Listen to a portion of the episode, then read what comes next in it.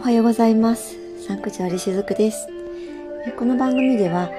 学校やご家庭ではならないスピリチュアルについてお伝えしていっております。今日も最後までお付き合いいただけると嬉しいです。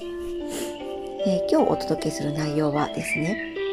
あの、ちょっと今更なのかな というところもあるんですけれども、私の自己紹介をそういえばしていなかったなと思いまして、まあ、自己紹介も兼ねて私が持っているスピリチュアリティについてお伝えしていきたいなと思っています。えー私普段ですね、看護師の仕事もしてるんですけれども、看護師の方はかれこれ25年ぐらい仕事をしています。で、あの、バイトはですね、まあいろいろやってきてたんですけれども、社会人になってからは看護師の仕事以外したことがありませんでした。うん。で、まあ大体皆さんね、あの、看護師をされてる方って、あの、もちろん看護師の他にダブルワークをしている方って、昔はいませんでした。でも、えっ、とですね、10年ぐらい前から、看護師を辞めてセラピストですね、ボディ、ボディケアのセラピストをされる方だったりとか、あと、美容師さんになる方とかも割といてですね、その、えー転職される方結構いたんです。私の周りにはですね。で、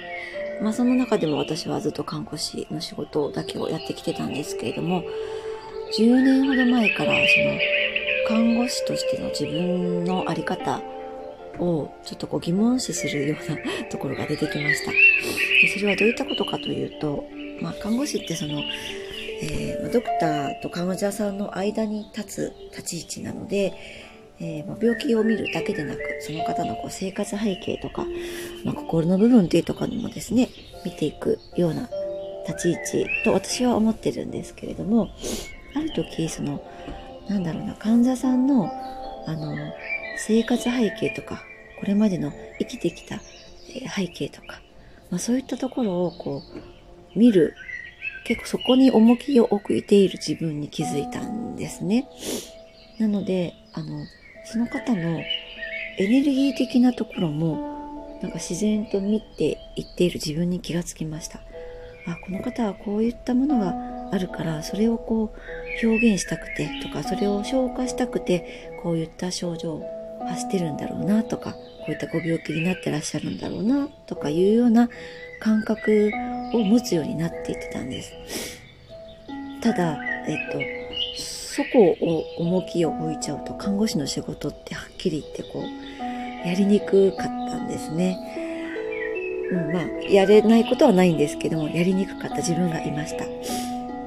で、まあそういったことをしているうちにふと気づいたんですけどあこれは自分が自分にそうしてほしいんだっていうことにも気づいたんです。あの私ですね、えー3歳ぐらいの頃からもうものすごくベラベラ喋る子で、まあちょっと よく喋る子だったので、大人からすると割と、まあ、疎まられるというか、大人並みの発言をしていたそうなので、なんかこう、孤立していたんですね。同年代の子たちの中にいても孤立していましたし、だから割とこう、自分よりうんと年上の人かとのやりとりの方がとても心地よかったのを覚えています。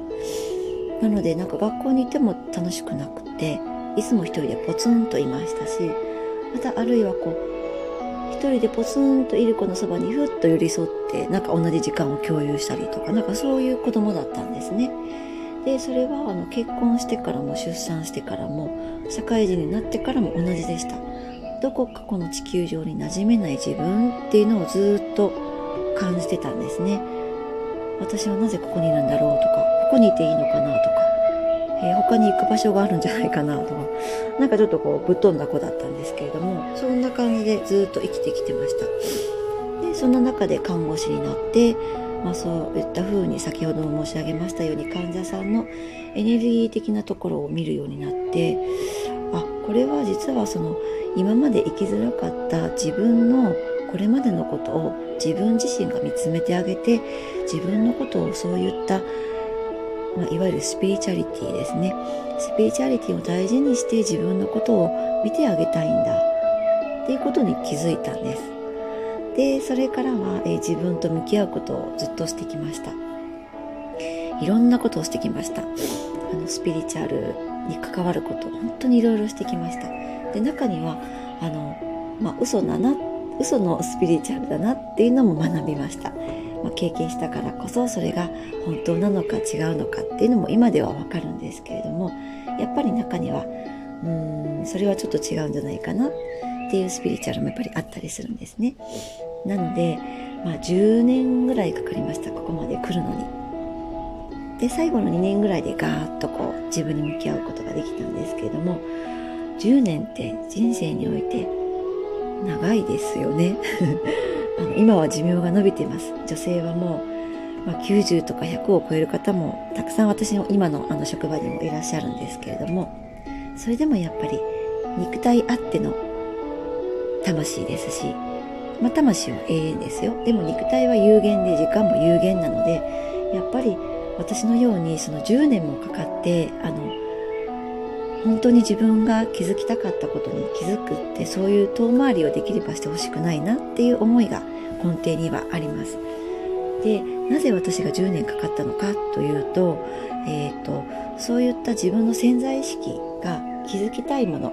本当に自分の魂が知りたいことに、えー、気づけるための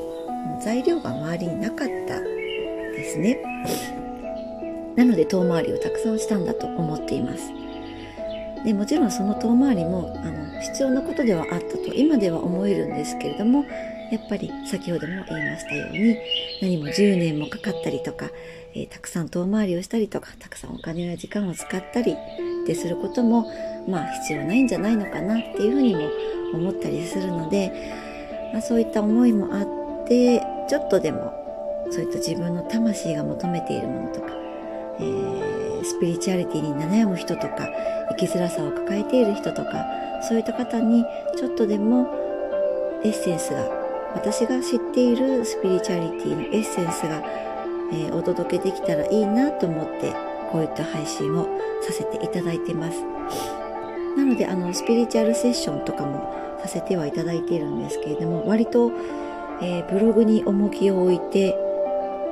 あの発信しています。あの自分にはですね、何もこう、なんだろう、こう収益にはもちろんブログって繋がらないんですけれども、それでも何かしら誰かの、あの、心に触れてですね、その方が生きやすくなるための材料の一つとして、エッセンスとして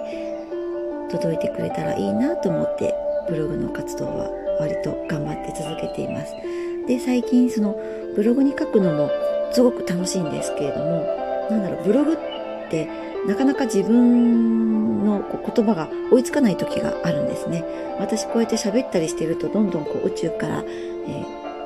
ー、メッセージが降りてくるというか宇宙とつながりやすいのがやっぱりこういった言葉で喋っているこ